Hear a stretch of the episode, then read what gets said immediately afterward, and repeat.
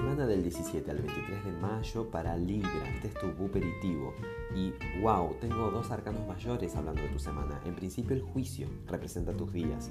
Parece que es una semana de despertar espiritual, de abrir los ojos, de salirse del piloto automático. Qué buena carta. Carta de renacimiento, resurgimiento, reconciliación, sanidad.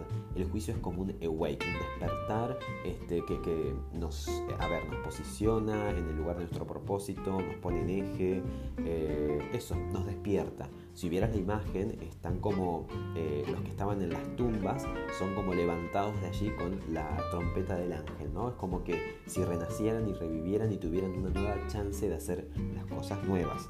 El consejo te lo da la muerte, justamente es que cierres puertas, que pases de páginas, que no te torture, que no, te, que no estés, perdón, eh, más jugando o vinculado con cosas que ya pasaron. La muerte si hay algo que tiene es que arrasa y ya está. Lo que fue fue no hay forma de que sea igual. La muerte como consejo es que justamente aceptes, aceptes de que hay cosas que pasaron de página de ciclo, que ya tuvieron su momento y que ahora este, con el juicio despiertes a esta nueva chance que te da la vida de hacer nuevas todas las cosas. La muerte, como digo, trabaja para la vida, hace lugar para que nuevas cosas se gesten y, se, y, florezcan. Así que, bueno, parece que es muy importante, no son arcanos este, menores, sino como te digo, que son mayores.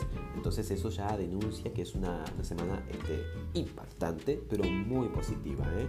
De hecho, las dos cartas tienen mucha relación con Escorpio. Es decir, el juicio es una carta que se relaciona con Plutón, el regente de Escorpio, que esta semana está muy activo, y la muerte está relacionada directamente con Escorpio. ¿Y Escorpio qué es? Que es el signo que te sigue. Es transmutar, transformar, resurgir de las cenizas. Así que bueno, ya sabes. Espero que así sea, que disfrutes de tus días, que tengas excelente semana y hasta el próximo episodio. Chao, chao.